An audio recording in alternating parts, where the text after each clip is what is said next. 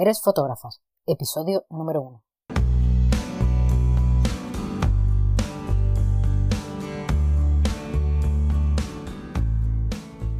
Bienvenidos, bienvenidas y bienvenides a este nuevo podcast de fotografía, un programa dedicado a la mujer fotógrafa, a su fotografía, a su trabajo, su estilo y su propia visión, un lugar de charla entre mujeres fotógrafas de una manera sencilla, amena y divertida. Espero que este podcast te ofrezca una visión totalmente distinta, omitida e invisibilizada de la mujer artista y de su arte a lo largo de los años y así aprender una nueva forma de mirar.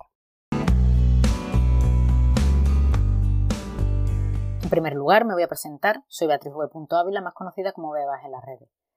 Empecé a hacer fotografía allá por el 2012 tras terminar un curso anual. Esa misma temporada, 2012-2013, cubrí el fútbol masculino, en concreto al Real Betis Balompié. Combiné mi pasión con otras artes como el audiovisual y ya a finales de 2017 me preparo para compaginar con otras especialidades que yo creo que eran adecuadas como el marketing de contenidos y la creación de contenido creativo para empresas en todas sus vertientes, web, blog y redes sociales. Letras e imágenes son un buen dúo. En mi afán por seguir explorando, en el 2019 vuelvo a la fotografía de fútbol, pero esta vez a la categoría femenina, para dar visibilidad a la mujer. Y exploro otros conceptos como son el retrato, la fotografía de stock y la fotografía documental.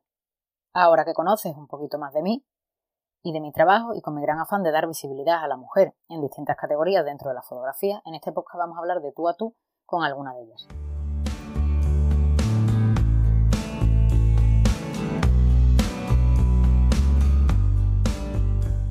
Que Ana, junto con otros eh, siete fotógrafos más, se han estado documentando en la pandemia eh, con fotografías y la están presentando tanto en una web como en Instagram que se llama COVID Fotos Diarios.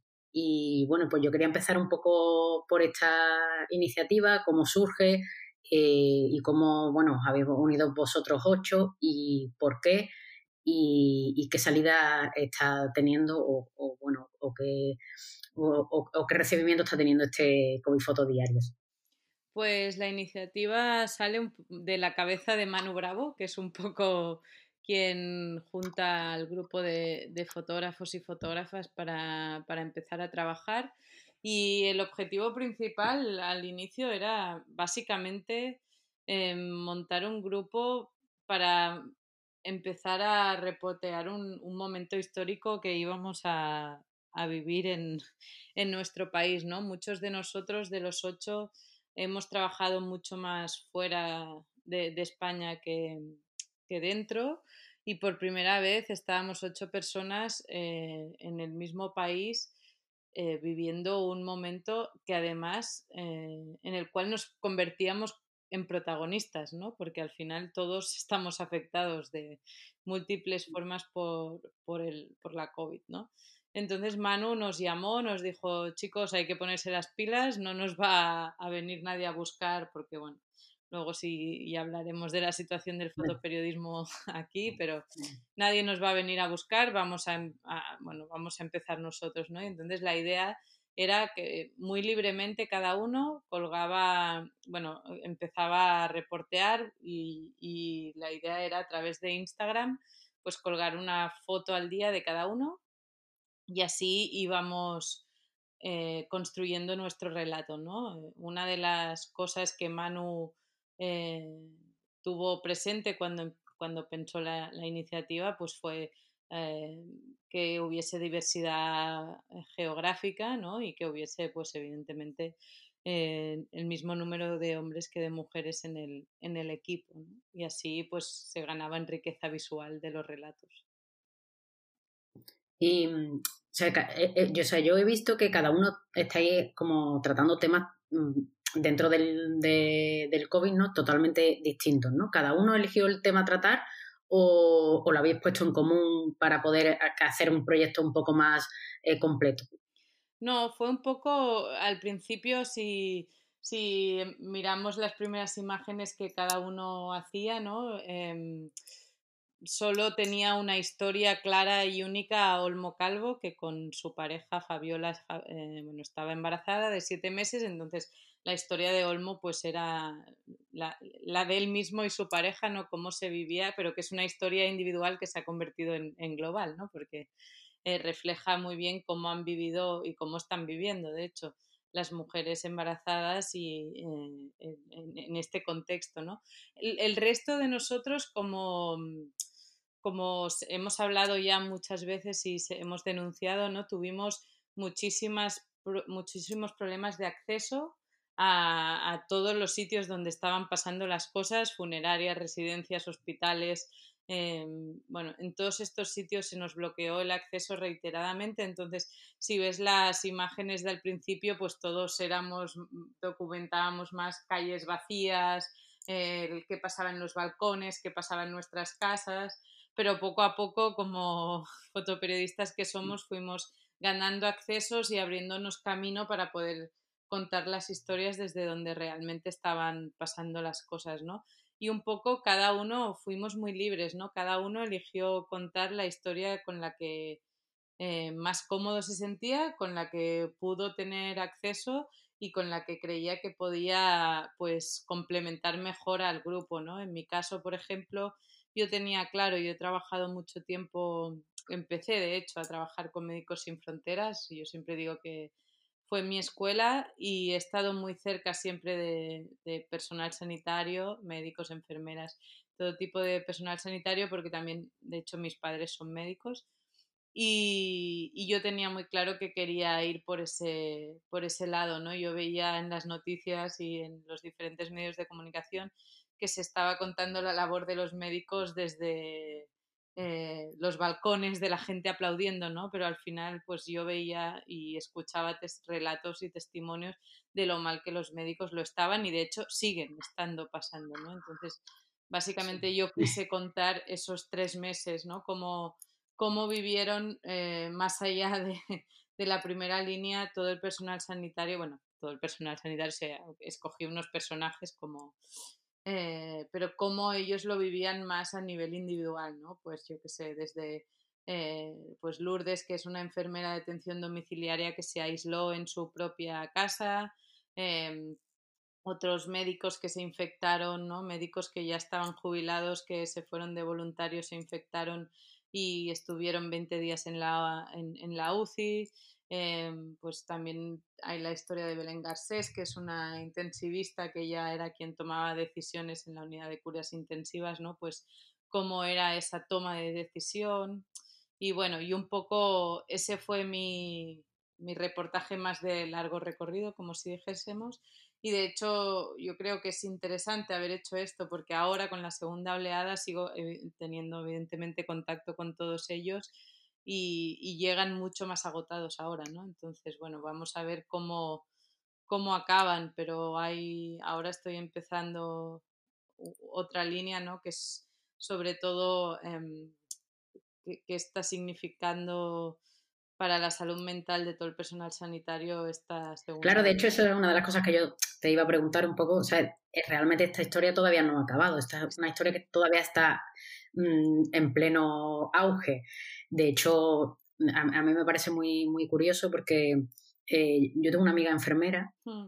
auxiliar de enfermería, que trabaja en un hospital, en un hospital, eh, bueno, aquí en Lebrija, y, ella ahora es cuando dice que esto se está poniendo muy complicado, porque aquí, o sea, a muchos hospitales de aquí no había llegado, decía, había hmm. llegado evidentemente a, hospitales como muy principales, pero no, no había llegado de una manera tan masiva como está empezando a llegar ahora. Entonces está realmente este proyecto yo creo que todavía está ahí, ¿no? que está eh, vivo realmente. ¿Seguís estando eh, al 100% con él? ¿Tenéis otra, bueno, otros proyectos encima de la mesa o, estáis dedicando solo exclusivamente a este, a este COVID? ¿no?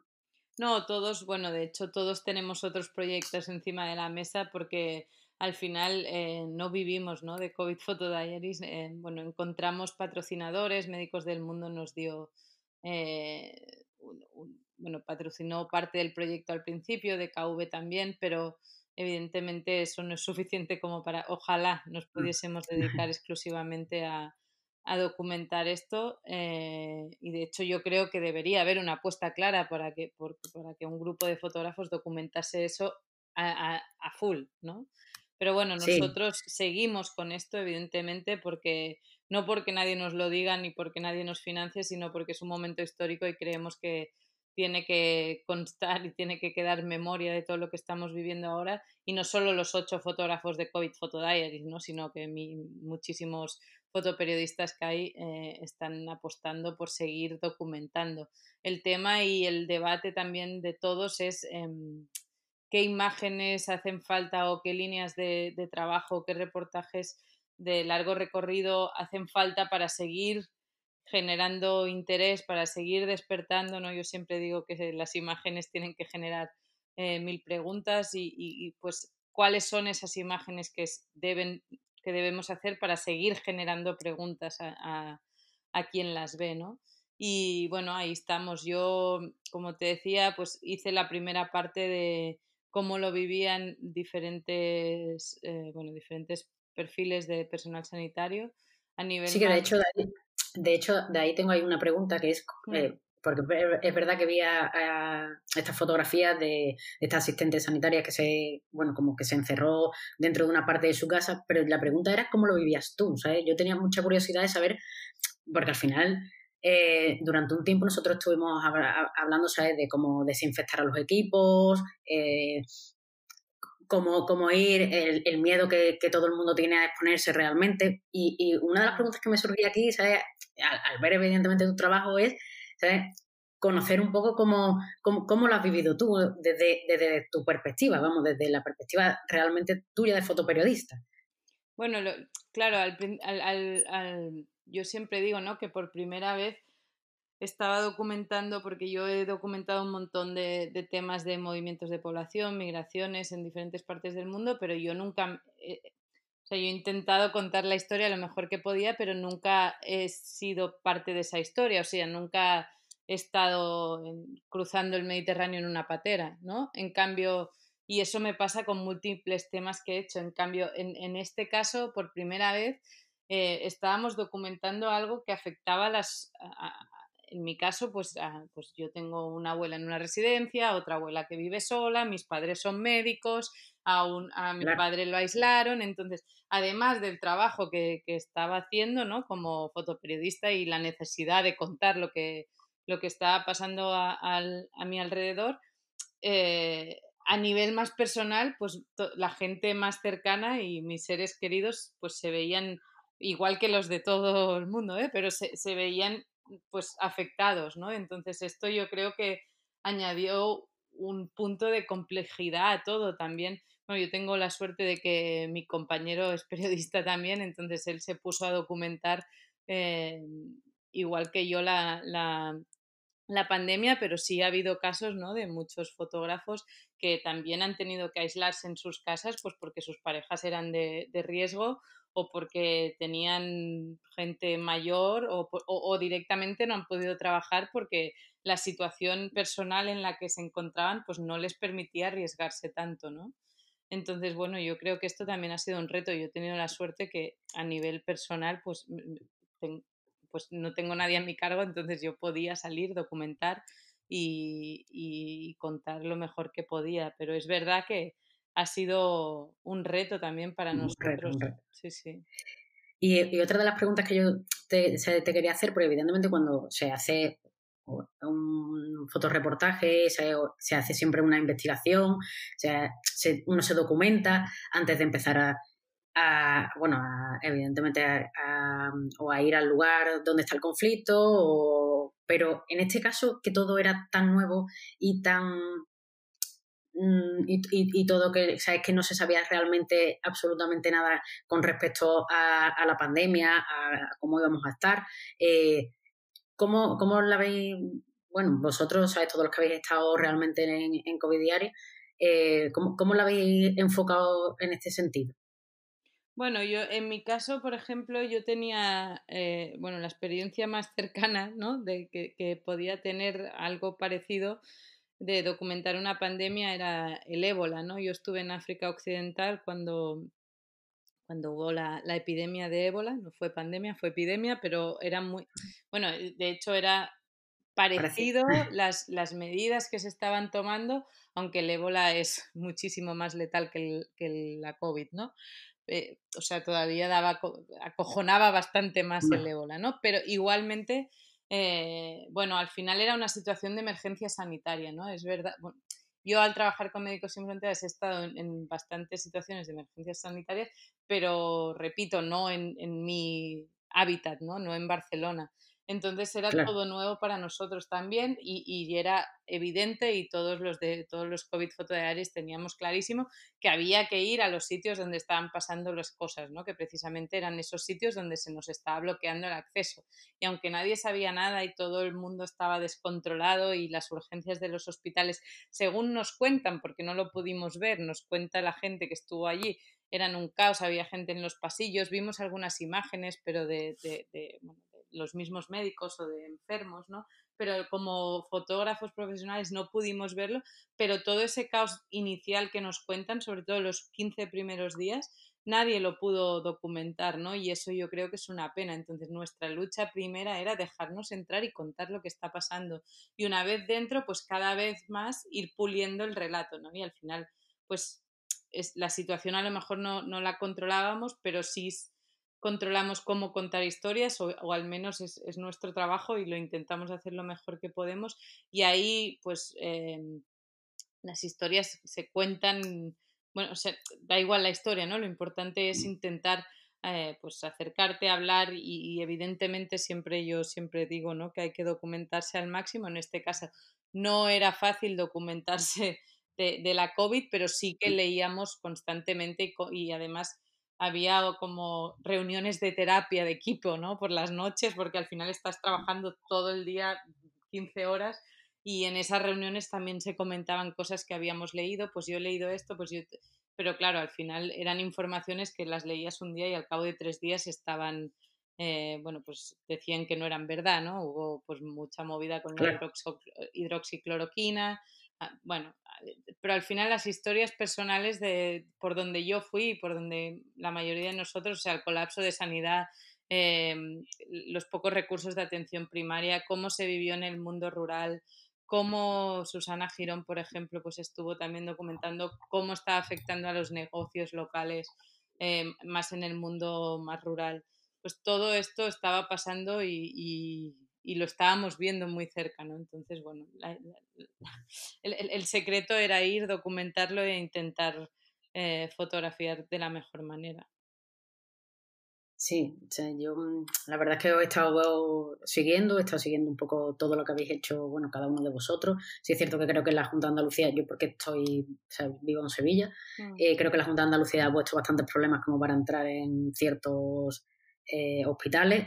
Pero bueno, sí es cierto que esto es la noticia real y que hay que documentar. Yo creo que se ha documentado incluso tarde o que nos ha llegado tarde, sobre todo a la masa del público real. Si no, no estaríamos en esta ola tan grande que estamos, creo yo.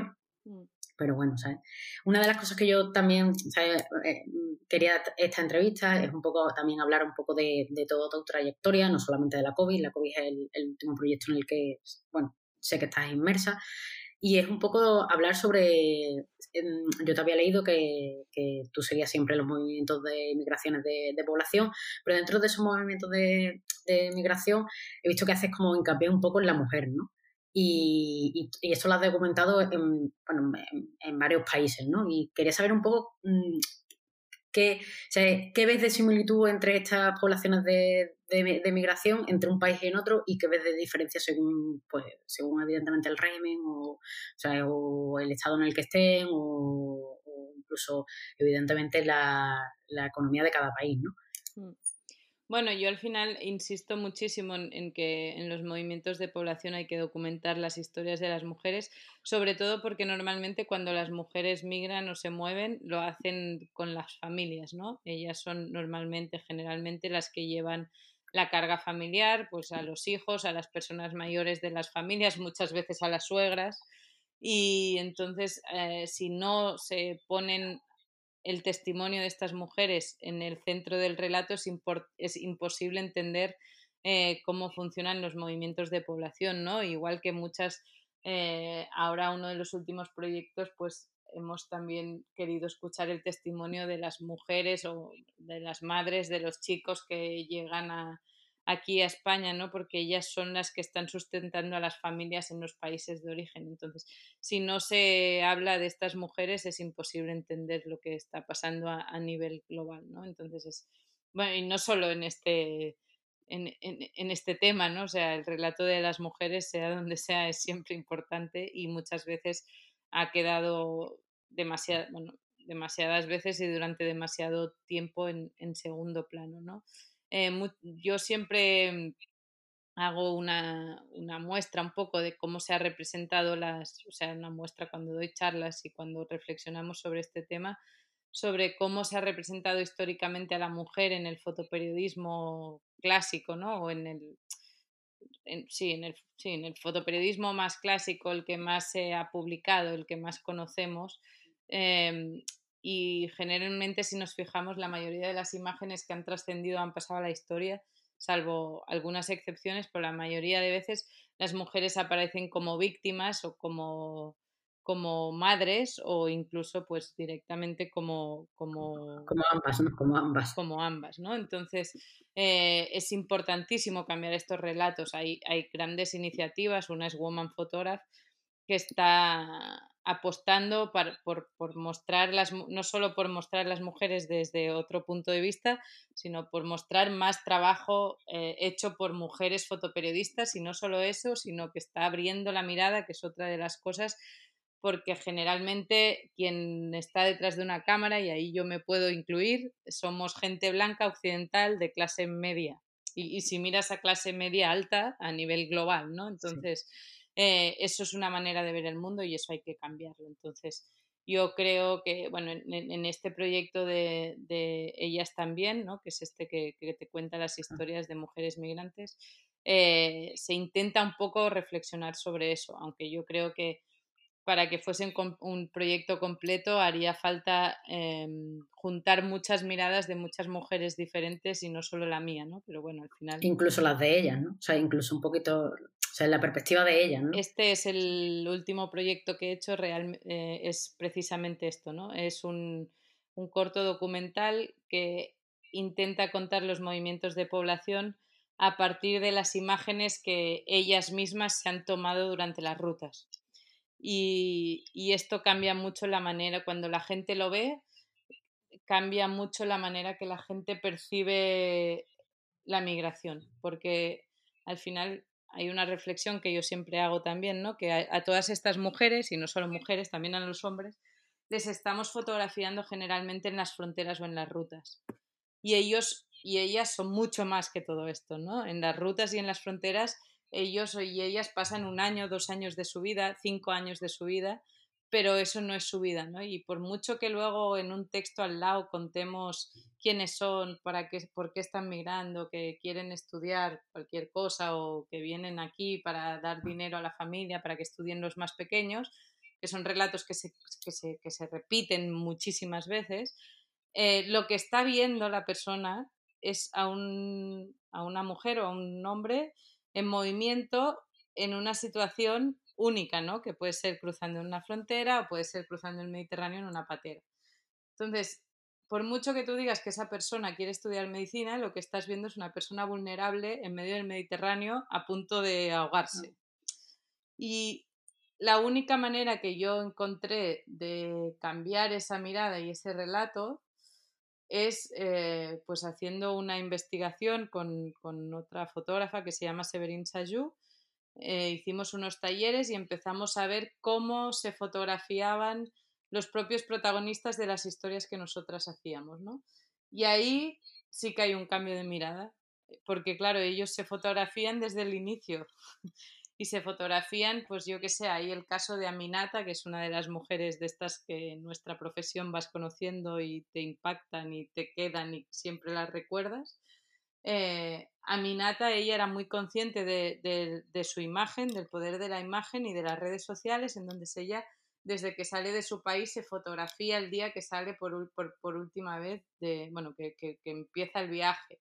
Se fotografía en las montañas de Marruecos, se fotografía cuando llega a París. Y la manera que tiene de fotografiarse es muy diferente a como yo la fotografiaría, ¿no?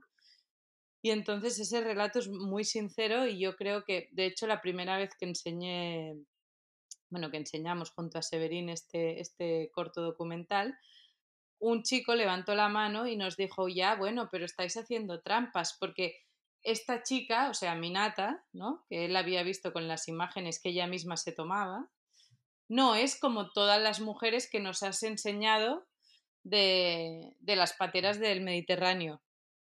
Y dije, no. ¿Y cómo son, no? Claro, ¿Y cómo son esas mujeres? ¿Y cómo son esas mujeres? Claro, pero yo le. Y, y, lo que me estaba diciendo es, claro, yo a estas mujeres, las, las mujeres que, la había, que, que la había visto en las pateras del Mediterráneo fotografiadas por mí, solo las veía de esta manera. En cambio, a Minata la veía retratada de, de, diez maneras diferentes y, la veía otro tipo de mujer y en cambio es la misma mujer, ¿no? Por lo tanto, Claro, lo que la veías en un contexto distinto. Entonces yo creo que hay que, yo insisto muchísimo siempre... La verdad es que no he visto el corto, eh, tengo que verlo, pues pero me parece una, idea brillante y maravillosa, básicamente porque yo muchas veces cuando, bueno, pues cuando veo las pateras o cuando me entero ¿no? en las noticias, yo no he fotografiado esto ¿sabes? de momento, pero bueno, em, siempre me pregunto qué le, o sea, qué le lleva a esa persona a estar ahí es decir, yo siempre tengo esa pregunta en la, en la mente, ¿no? Es,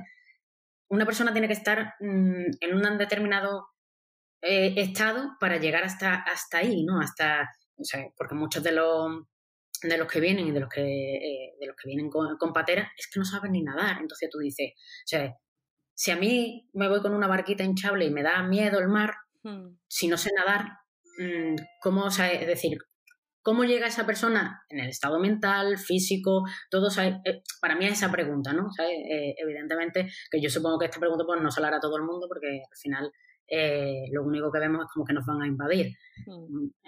pero bueno, ¿sabes?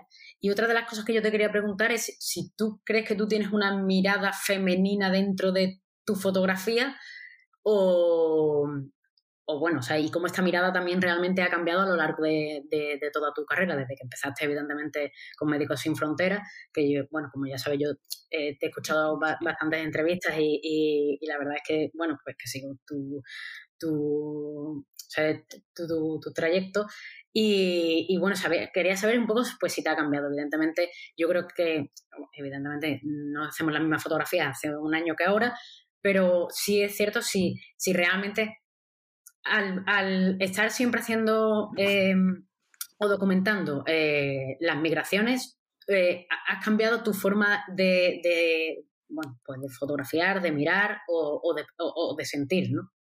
Sí, yo creo, bueno, el tema de la mirada femenina yo no lo comparto demasiado, o sea, cada uno tiene la mirada desde donde, desde donde quién es, ¿no? O sea, yo soy mujer, pero soy blanca, eh, soy heterosexual, soy de clase media, o sea, todo eso influye en mi mirada, ¿no? No, no, no solo si soy mujer. Claro, siempre se dice, ¿no? O sea, que, no son, que el, fotógrafo es los libros que ha leído, las historias que ha escuchado, lo que ha estudiado. Es decir, un fotógrafo al final es un, es un cúmulo de, de, bueno, de toda la cultura que lleva y evidentemente de todo el condicionante. No es lo mismo, eh, pues a lo mejor estar, vivir en Barcelona que vivir en, en, otra, en otra ciudad, ¿no? De, de España incluso. Claro, y, evidentemente yo, estoy yo soy mujer, entonces evidentemente estoy condicionada por eso y mi mirada también, pero no es lo único que define a mi mirada.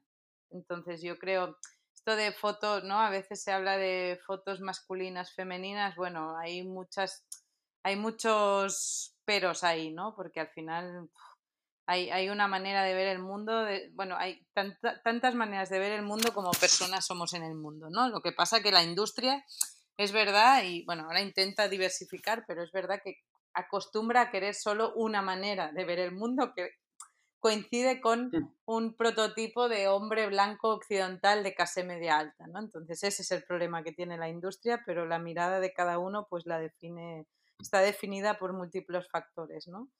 Eh, pero eso no y además no significa que sea una mirada única que no varíe, ¿no? Como comentabas tú, pues yo no fotografío ni mucho menos igual ahora que cuando empecé, pero no solo, no hablo solo de técnica, de facilidad, de, bueno, de rapidez. No, ¿no? O sea, yo no hablo tanto de técnica, sino como de, o sea, como de, de sentimiento, del que tú le pones evidentemente a una, a una fotografía. No es lo mismo, o sea, haber visto simple y exclusivamente una migración que haber visto miles, como tú has visto, ¿no? O sea, es decir, la sensibilidad te cambia, pero incluso o sea, puede ser a más o a menos. Claro, yo creo, a mí, a mí esto ya también cada persona, pero yo personalmente lo que, me, lo que hago mucho ahora es pensar mucho más que antes, antes de, de hacer fotografías, ¿no? O sea, eh, creo que estamos en un momento que se dispara demasiado y se piensa poco a todos los niveles, pero también en el fotográfico. Y creo que es importantísimo pensar mucho antes de em, em, empezar un relato fotográfico y saber qué quieres contar, ¿no? Y cómo, cómo. Luego te puede cambiar un poco, pero por ejemplo, en el tema de movimientos de, población, yo ahora, justo la semana pasada, estaba en Canarias, que fui a trabajar desde Canarias, o sea, no fui a, a, o sea, a trabajar en el ordenador desde allí, pero bueno, está llegando mucha gente ahora por, por las islas, entonces, bueno, es, un tema, ¿no? Que se está hablando. Y yo ahí tuve una reflexión de decir, bueno, ¿qué hago? ¿no? O sea, es mi tema, estoy en Canarias, tengo la cámara, evidentemente. Pues al final no hice nada, porque mm, no tenía claro que lo que yo tenía que hacer en ese momento era estar contando que estaba llegando mucha gente a Canarias y hacer imágenes de eh, gente, y además que nos están bloqueando también por ahí. Pues Javier Bauluz lo está denunciando reiteradamente en Twitter, pero o sea, no creía que mi, lo que yo tenía que hacer era ir a hacer fotos en el puerto de llegadas de pateras de mucha gente entrando, porque creo que esta imagen se utiliza en nuestra contra, ¿no? Entonces, pues decidí que... sí, vamos, además de hecho, mm, en base a, esas imágenes que se han visto, sobre todo Twitter, eh, todo lo que, le, que, trae bastante odio detrás. Claro, entonces para... Es decir, sí, sí. Eso, eso, eso.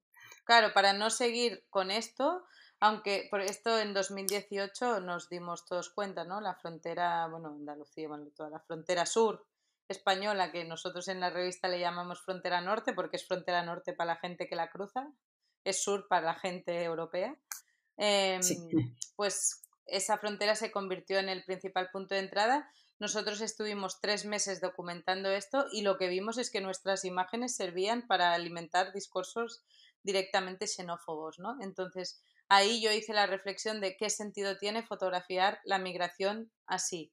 Y de ahí salió el proyecto este de, del selfie de las migraciones, el corto documental que te contaba, em, fruto de analizar mucho cómo fotografiar las migraciones. ¿no? Y creo que en este sentido sí ha cambiado un montón mi, mi manera de, no solo de fotografiar, porque en este proyecto yo no fotografío casi, o sea, lo único que hago es investigar y buscar un relato gráfico que, que, que, que, que intente ser, sí, que sea acorde con lo que yo pienso, pero sí eh, reflexiono mucho más. Por ejemplo, cuando hubo la emergencia de COVID que hablamos al principio, evidentemente hay que salir y, y fotografiar en el momento de emergencia de la mejor manera posible, hay que fotografiar y hacer enseñar a la gente lo que está pasando, pero ahora en esta segunda oleada yo vuelvo a estar pensando cómo seguir fotografiando esto y cómo seguir haciendo estas imágenes que hagan reflexionar, ¿no?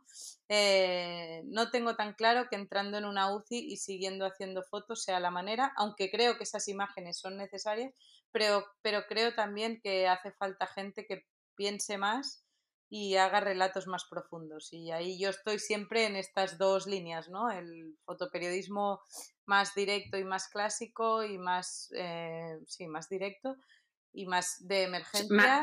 eso, eso es más rápido, ¿no? El de como se le llama el FAFU, ¿no? El, es decir, la noticia rápida que se veía al, principio con el COVID y bueno, y ahora evidentemente ya tenemos una segunda oleada, ya hemos ya conocemos algo, conocemos cómo, cómo funciona, ya hemos visto las UCI, ya hemos visto, eh, si es cierto que ahora lo único que hay es, a diferencia del, principio, es la gente más cansada, más quemada eh, y gente evidentemente con, con, ya unos trastornos mentales, psicológicos un poco más complicados y más complicados a lo mejor también de fotografiar eh, eh, eh, sin pensar, como tú dices. Pues ahí está mi lucha, de cómo, cómo contar esto. Ahora mismo estoy en ese proceso un poco de cómo contar, porque he empezado a hablar con toda la gente que yo sí seguí hace, bueno, en marzo, de marzo a junio, con muchos compañeros también de mis padres, bueno, con diferente gente que lleva mucho tiempo trabajando con, con la enfermedad y veo que mucha gente está yendo al psicólogo, mucha gente se está medicando, mucha gente ha decidido cambiar de profesión.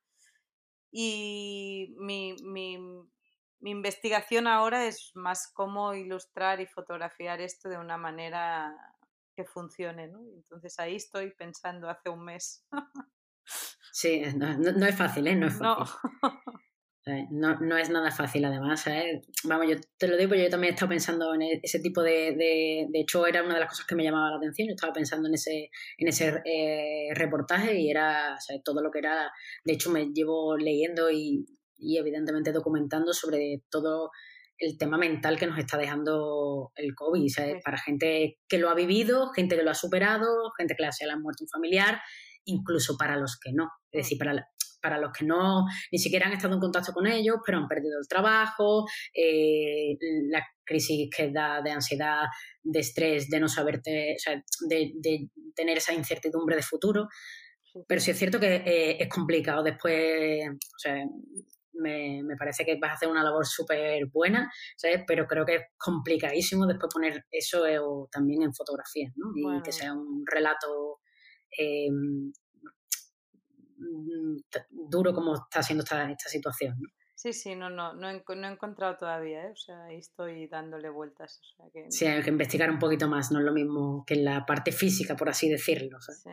Y bueno, ya está en esta última parte de la entrevista, ya me gustaría un poco que me hablaras un poco de la revista 5W. Te quería además preguntar, porque esto me llama así muchísimo la atención, yo soy de las que leo, soy, un poco incrédula, por así decirlo, y soy de las que leo como varias revistas distintas, eh, o sea, distintas, por ejemplo, a mi parte política, por así decirlo, y, y, leo las noticias en dos o tres sitios, porque yo hay muchas noticias que no me las creo, o sea, es decir, no, no las creo al 100%. Entonces, con vuestra revista he descubierto como que, o sea, el hecho de que hagáis unos Mm, unos reportajes tan pausados y tan lentos, te da una perspectiva totalmente distinta a lo que es la, información. Y, me llamaba mucho la atención y era una de las cosas que te, bueno, que quería que nos contaras un poco el, método de la revista, por qué surge, eh, visto que sois como unos cinco o seis fundadores.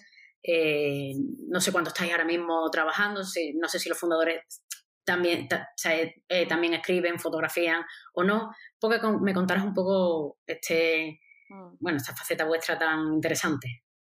Pues la revista la fundamos nueve, eh, nueve personas hace cinco años, en 2015, y trabajamos a diario cinco.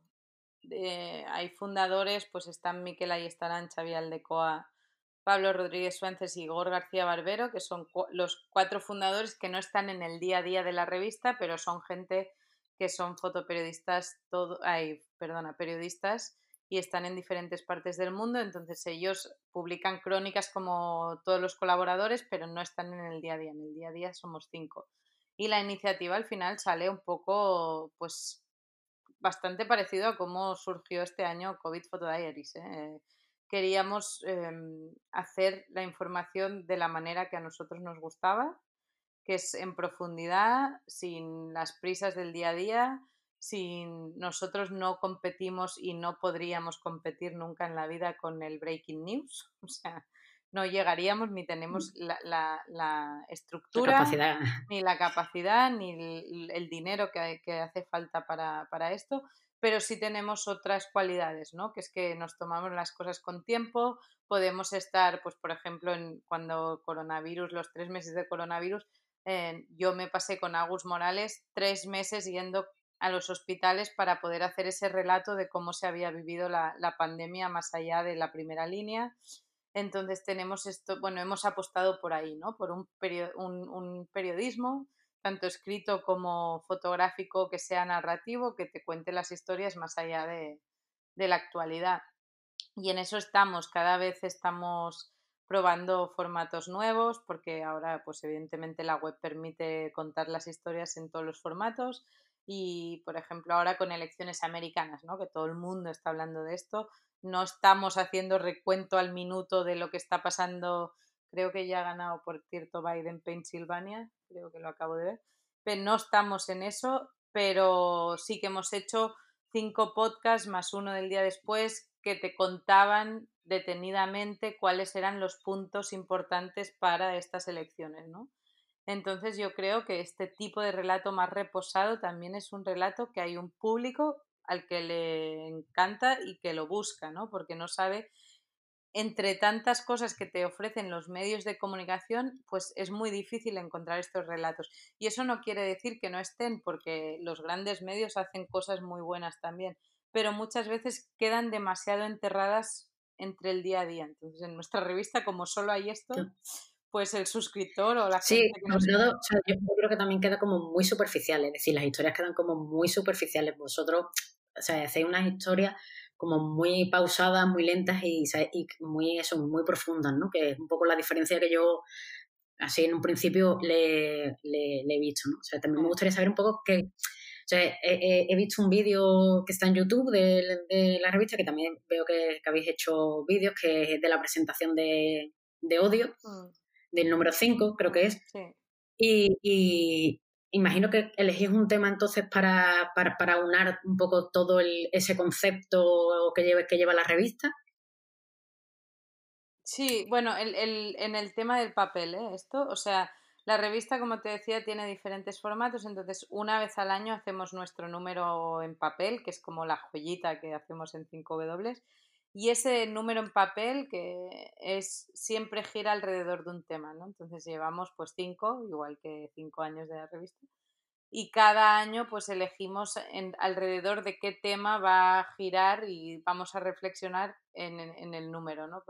el primer año hablamos de, se titulaba Después de la guerra, ¿no? Que lo que hacíamos al final era contar qué pasaba en aquellos sitios donde ya no había guerra, pero no que no había guerra, sino que la guerra había dejado de ser importante para los medios, ¿no? Porque hablábamos de contextos como Colombia, Afganistán, Pakistán, eh, Centroamérica, o sea, contextos donde siguen habiendo guerras abiertas pero no aparecen en el relato diario, ¿no? Entonces, esto eh, lo que intentábamos era hacer temas de largo recorrido en profundidad en torno a, estos escenarios.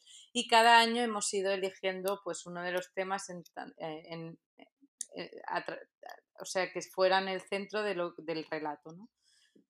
Y este es el papel. Luego en web publicamos un tema a la semana. Bueno, ahora están siendo dos más que uno, pero bueno, la idea era uno. Sí, bueno, pero bueno, ahora porque evidentemente al final estamos todos confinados, por así decirlo, medio confinados y hay un poco como más de, espacio ¿no? en, los proyectos diarios. Sí, también porque nos, claro, 5W al final lo fundamos nueve, pero dependemos evidentemente todos los colaboradores y gente que está en todas las partes del mundo haciendo información, ¿no? Y que nos propone y nos vende historias. Y entonces, pues cada vez nos conoce más gente, en Latinoamérica también cada vez nos conocen más, entonces nos llegan muchas propuestas interesantes, ¿no? Entonces, pues bueno, intentamos darles salidas a todas y entonces, bueno, estamos aumentando un poquito el, el ritmo de publicación, pero no va ahora mismo con cinco personas que somos, cinco y media, porque hay alguien que está a media jornada. Em, no nos da para publicar más porque todo lo que publicamos pasa por tres filtros de edición. Además, hay que cuidamos un montón la parte gráfica, que esto yo creo, bueno, yo me encargo de eso, pero creo que sí que nos diferencia mucho porque es verdad que en los medios de comunicación más eh, de masas o más tradicionales podemos encontrar alguna vez relatos fotográficos muy bien hechos, pero no cuidan la imagen en toda su globalidad, ¿no? Y eso hace que, se vea que no hay un, mimo por la parte gráfica. En 5W creemos que la parte gráfica es una de las patas principales de la revista. Entonces, todo, cada una de las piezas lleva todo ese trabajo. Por lo tanto, no creo que nunca lleguemos a publicar, a no ser que tripliquemos el equipo, más, más de dos. Bueno, nunca se sabe, nunca se sabe. eso lo dirán los suscriptores. Sí, no, la verdad es que sí es cierto que el trabajo que, que, se ve detrás de la revista es muy, muy grande, está muy, muy bien y la verdad es que yo creo que, que todo el mundo que entre eh, bueno, en la web yo creo que se quedará enganchado porque es cierto que no, no, eh, no, solamente ya los textos, sino la forma en que está cuidado todo y eso se nota, que, el trabajo que hacéis es bastante, bastante interesante. y, y, bueno, yo o sea, ya mm, por, por, ya ir terminando, eh, tú eras ahora un gran referente para las futuras fotoperiodistas que, que, están estudiando o que, que, realmente quieran dedicarse a esto, eh, ¿qué consejo le, darías? Pues que... Ah, o sea, sea mujer o hombre, ¿eh? O sea, es decir, sea mujer o hombre. No, que, que, o sea, yo creo que es una profesión eh, brutal, es, bueno, yo no la cambiaría, pero sí que también creo que, que hay que trabajarla mucho, hay que tener muy claro que quieres dedicarte a ello y ser. Es muy sacrificada, ¿no? Bueno, sacrificada sí, pero como al final es, es, es, para mí, por ejemplo, es lo que yo he elegido y, lo que yo quiero dedicarme, en este sentido a mí no me molesta, o sea, es, yo estoy viviendo de, de lo que más me gusta, ¿no? Que es esta profesión, pero más que sacrificada, sí que es como solo llegas si realmente es tu, tu, tu, manera de verla, no solo la profesión, sino casi la manera de ver la vida, claro, seguramente. Y yo siempre digo, ¿no? Que hay que leer mucho, mucho, mucho.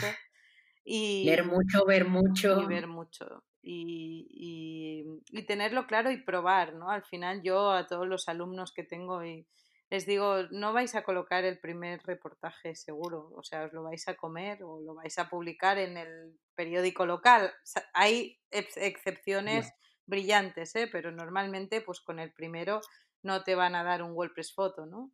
Pero eh, es importante seguir, escuchar y no tener vergüenza, que a mí me ha pasado mucho y de hecho todavía me pasa, la gente no me cree, pero me pasa pero de enseñar tu curro y que te lo tiren por el suelo y que te den consejos, porque todas las críticas son, son buenas, ¿no? Sobre todo si son constructivas.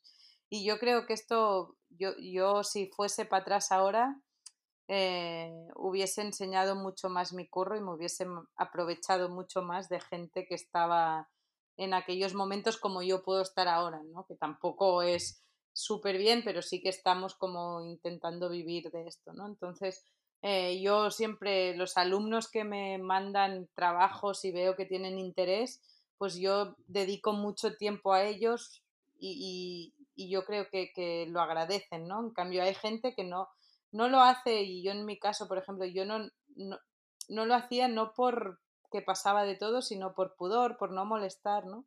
Y al final a nosotros nos gusta, bueno, la mayoría de nosotros nos gusta, ¿no? Que, que, ver a gente muy joven o, no tan joven, gente que en un momento de sus vidas decide empezar a, hacer esto y que están, que, que, les gusta la historia, que les obsesiona la historia. Eh, que quiere contarla. Que quiere contarla y que además ha encontrado la manera de hacerlo. ¿no? Eh, Santi Palacios una vez yo le escuché decir, y tiene toda la razón del mundo, que al final cuando una historia es buena eh, no queda en el cajón, ¿no? Entonces hay que hacer todo lo posible para conseguir esas historias buenas. Va, está, es interesante, la verdad.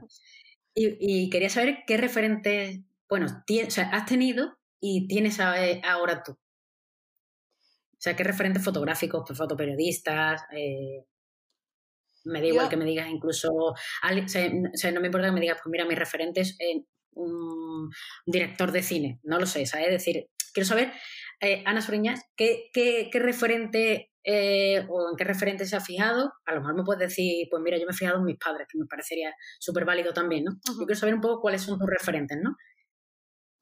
Yo lo que me doy cuenta cada vez más es que muchos de los referentes que yo he tenido, o sea, que son referentes que hemos tenido, yo creo que toda la gente que hemos amado esta profesión, ¿no? Pues eh, Julia Margaret Cameron, yo qué sé, bueno, Don McCulling, por supuesto, eh, Sebastián Salgado, incluso.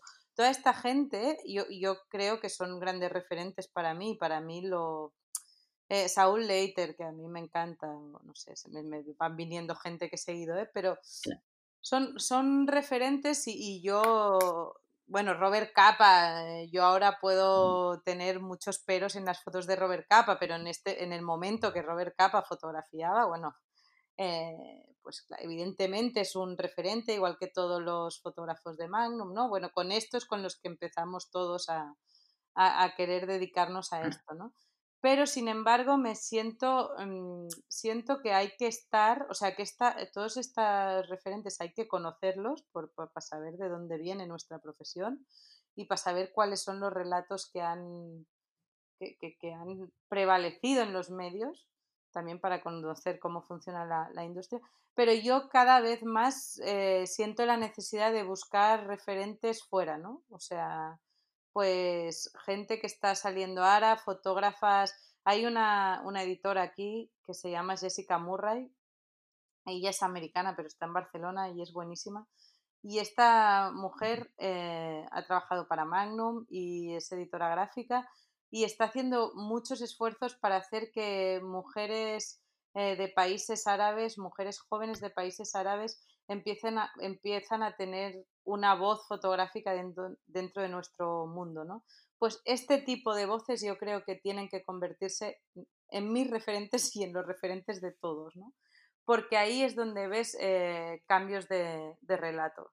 Y yo creo que son, son básicos. Entonces yo ahora hago Woman Photograph, que te he mencionado ahora, eh, creo que es una iniciativa genial para eso. Yo, a mí me va súper bien como fotógrafa y como editora de la, de la revista, porque hay una base de datos inmensa cada vez más de mujeres en todo el mundo, mujeres fotógrafas en todo el mundo, y no solo ver relatos desde miradas, eh, bueno, miradas de mujer, como si dijésemos, que no quiere decir femenina siempre.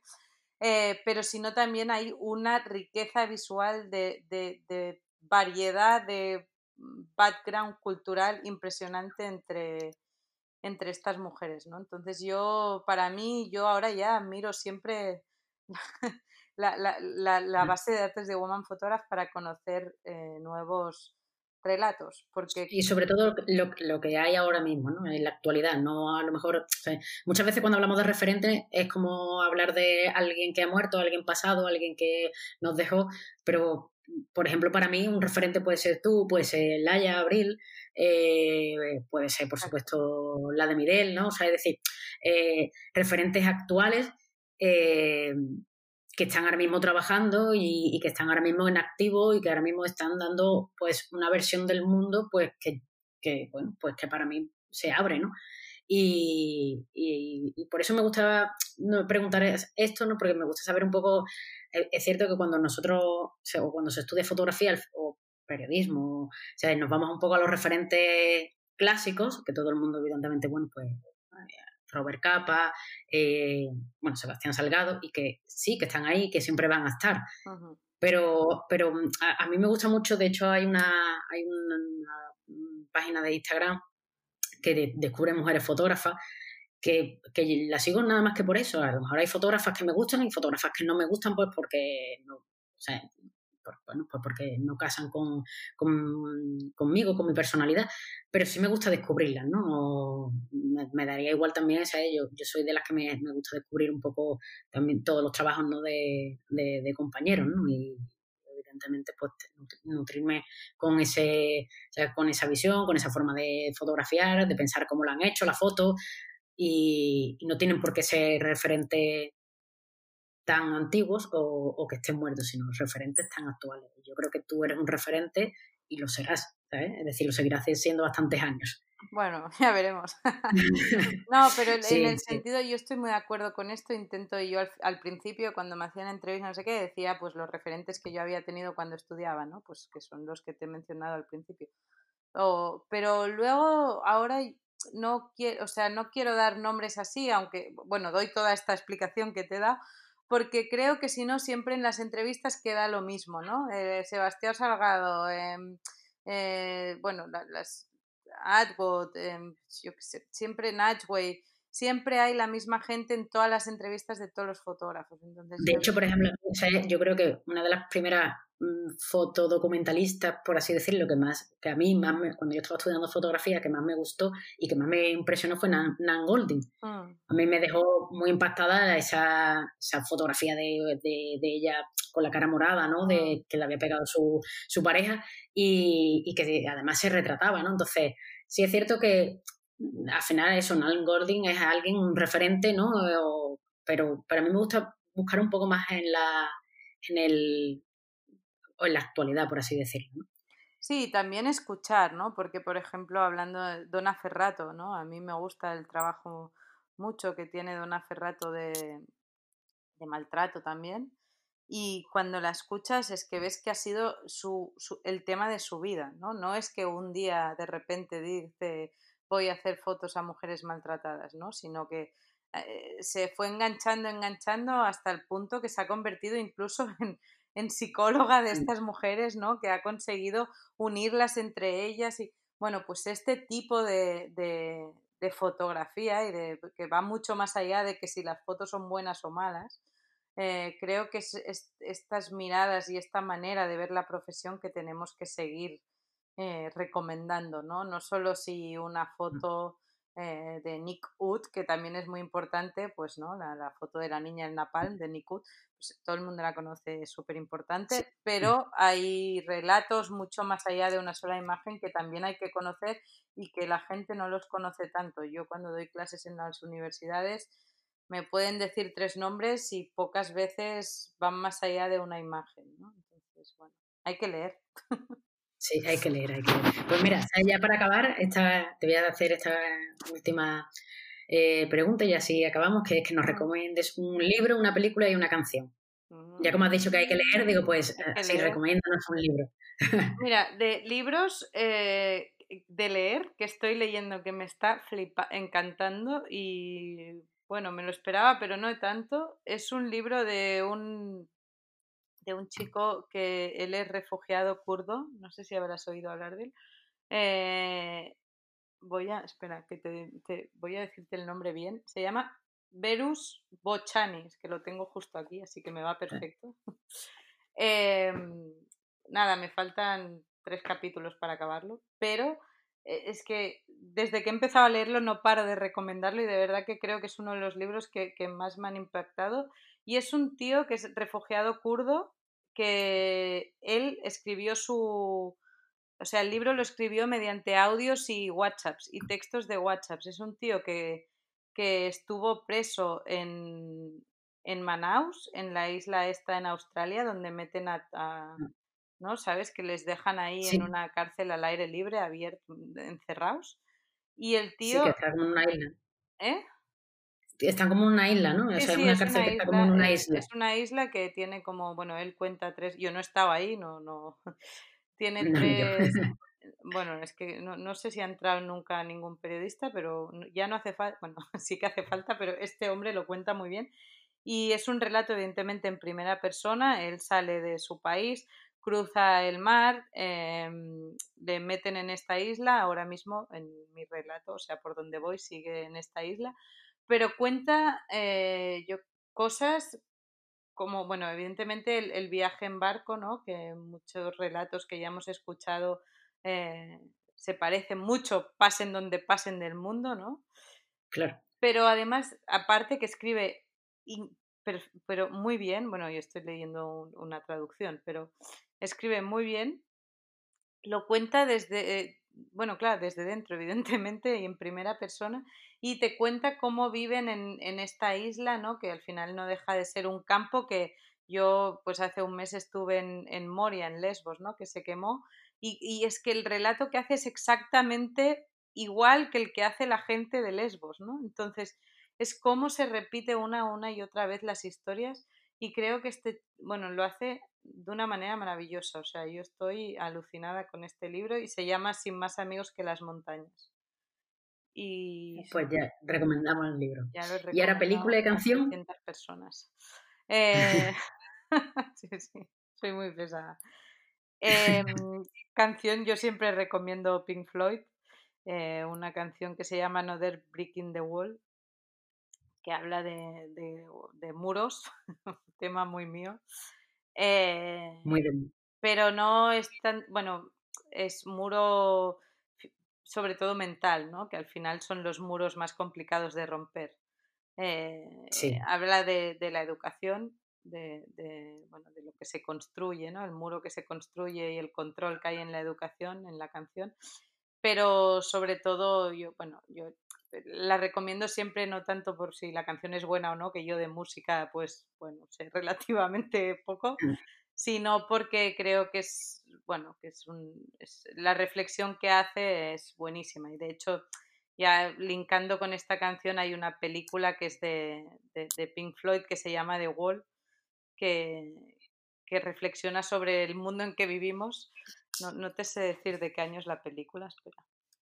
Mm, Lo miro. Mira, es de 1982, pero yo la podríamos ver hoy y seguiría siendo actual. Seguiría siendo actual. Y bueno, esta es una película que, es, que está basada en el álbum de Wall de Pink Floyd y, y, va, va, con, bueno, va haciendo esta reflexión con, con, la letra de todas las canciones de... Es como un gran mm. videoclip, pero creo que es buenísimo. Bueno, a mí me encantó en el momento que la vi, de hecho... Eh, sí, vi un gran clásico. Sí, y, el concierto bueno, no, no estaba, estaba solo Roger Waters, pero hacían un concierto aquí en Barcelona con igual que, bueno, inspirado en la peli, que era buenísimo, que iban construyendo un muro a lo largo del concierto y daba mucho que reflexionar, ¿no? Otro, o sea, sí, para hacerlo como, es decir, para hacer ese muro ya no solo tan mental, sino para demostrarlo físicamente que, estaba ahí. O sea, era un poco con la misma idea de que yo creo que, que tenemos que tomarnos la, la, fotografía y la profesión, ¿no? Como vas a un concierto a escuchar música así muy bien, pero estás ahí todo el rato dándole al tarro y pensando, hostia, ¿qué me están diciendo? ¿no? Pues sí, la verdad es que sí. Muchas gracias por las recomendaciones y bueno, ya con esto ¿sabes? acabamos. Y queremos darle las gracias a Ana Suriñac por ser eh, nuestra primera invitada en Mujeres Fotógrafas y nada, esperemos que os haya gustado tanto como a mí la entrevista. Si te ha gustado, me encantaría que le dieras a suscribirte. Somos pocas mujeres al frente de contenido de calidad visible. Si quieres saber más de nuestra protagonista de hoy, entra en www.beabaz.es en el apartado de blog y te dejaré las notas adicionales. Y si quieres apoyar al programa, puedes invitarme a un café por solo un euro y contribuir en la medida de lo posible. Juntos, juntas y juntes podemos descubrir una nueva forma de mirar el mundo. Soy Bea y nos escuchamos pronto.